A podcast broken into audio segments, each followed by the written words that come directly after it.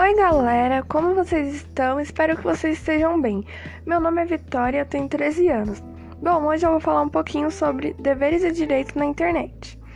Eu vou começar falando sobre algumas atitudes que podem ser levadas ao tribunal.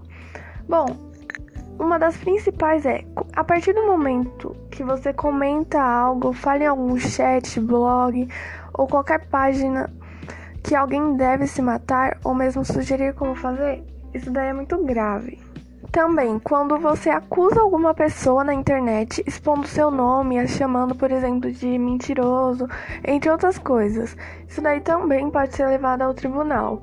Também tem quando você envia um e-mail com remetente falso ou você realiza um cadastro com nome falso em uma loja virtual. Isso daí também pode ser levado ao tribunal.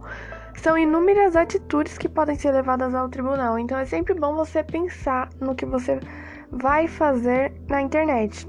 Então é bom você sempre pesquisar antes. Nunca faça alguma coisa ruim.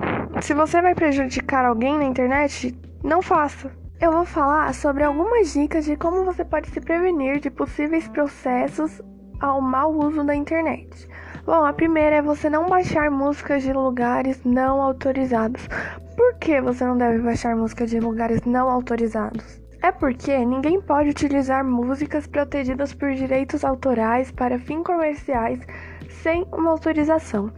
A partir do momento em que você desrespeita essa lei, você está sujeita às implicações jurídicas, e essas situações ações podem gerar como condenações penais e civis. Outra coisa importante também que você não deve fazer é não postar mensagens com duplos sentidos, maliciosas, ofensivas, enfim, que possam prejudicar a imagem de alguém. Você tem que ter muito cuidado também ao expor fotos de seus filhos ou crianças conhecidas na internet. Você nunca terá certeza para onde elas poderão ser usadas.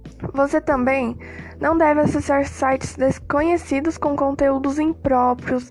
Você não pode participar de comunidades de caráter ofensivo, racista, apologia ao crime ou violência. Jamais você deve plagiar ou copiar algo publicado na internet de outra pessoa também.